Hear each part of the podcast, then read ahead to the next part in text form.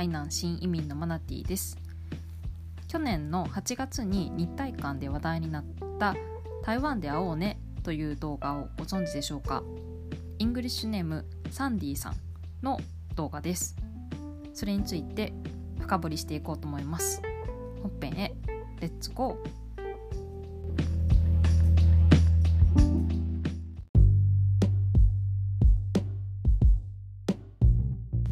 チャプター1素人動画台湾で会おうね。2018年8月約半年前に話題になった動画台湾で会おうね。YouTube でアップされた素人動画だったんですが自作自演で台湾観光アピールの動画を作った作者の女の子サンディさんがすごいと。動画のクオリティ完成度が高い。で日本人台湾人からもとてもいい評価を受けていました。ちなみに2019年2月時点で再生回数は約116万回再生。すっごい見られている動画です。この動画について私なりにこの動画がヒットしたポイントを5点にまとめてみました。1点目はテーマがテーマと情報が日本人の心に響いた。夏休み台湾に遊びに来てという日本人へ向けた具体的かつ素朴なテーマはとても良かったと思います。また歌詞の内容も美味しいものや観光情報だけでなくって台湾の交通がこんな風になっているよとかマナーなど情報量も多くって非常に分かりやすくまとめられていたというところポイントが高いと思います。子供が見ても分かりやすいような感じになっていました。2つ目はサンディの素朴さ。特に日本人男性目線で見てみれば分かりやすいと思うんですがきっと台湾人女子ってピュアで可愛いこれが等身大の台湾女子か本当に可愛いとなった男性も多かったはずです。サンディがすごくあの素朴な感じ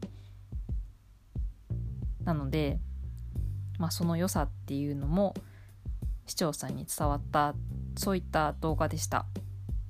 素人感があの出ているというのもとても良かったんだと思います。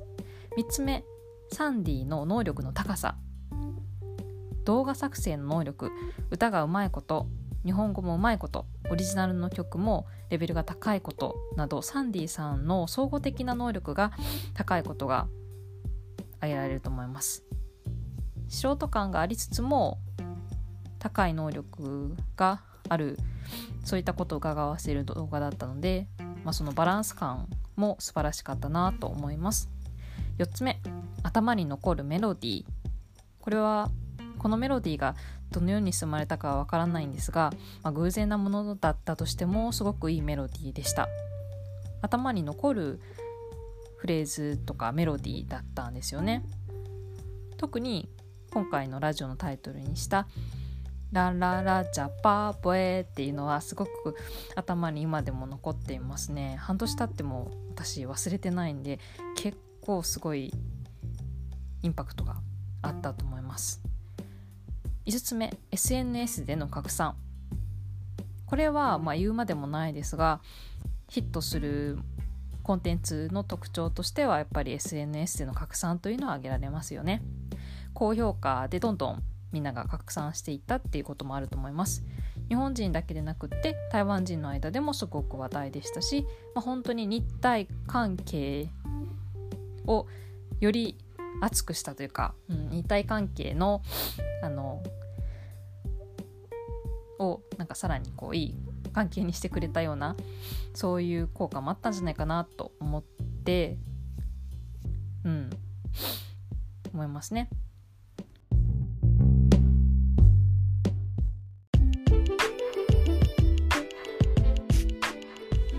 チャプター2「ピンドンで会おうね」サンディさんの新作として12月にピンドンバージョンの動画が公開されました。いやーこの展開は良かったなと思います。動画「台湾で会おうね」のヒットの時 SNS 上でも台湾の政府機関は彼女を起用すべきだというコメントが台湾人の方からも多く寄せられているのを見ました。そこでピンドンという日本人にまだまだ知られていない地方自治体が起用したというのはまるで昔東国原さんが宮崎知事宮崎県知事になって宮崎がブームになったような嬉しさ嬉しさがあります。今までほとんど知られていなかった地域に初めて大きなスポットライトが当たったというような感じです。プロの手も加わっていますがこの新作の動画については最初のサンディさんの動画の良さも残していて、まあ、とても素敵な動画でした。ぜひ見てみてください。ノートの、えー、ノート .mu の文字で読む場合にはリンクも貼っておこうと思います。ではまた次回。再會。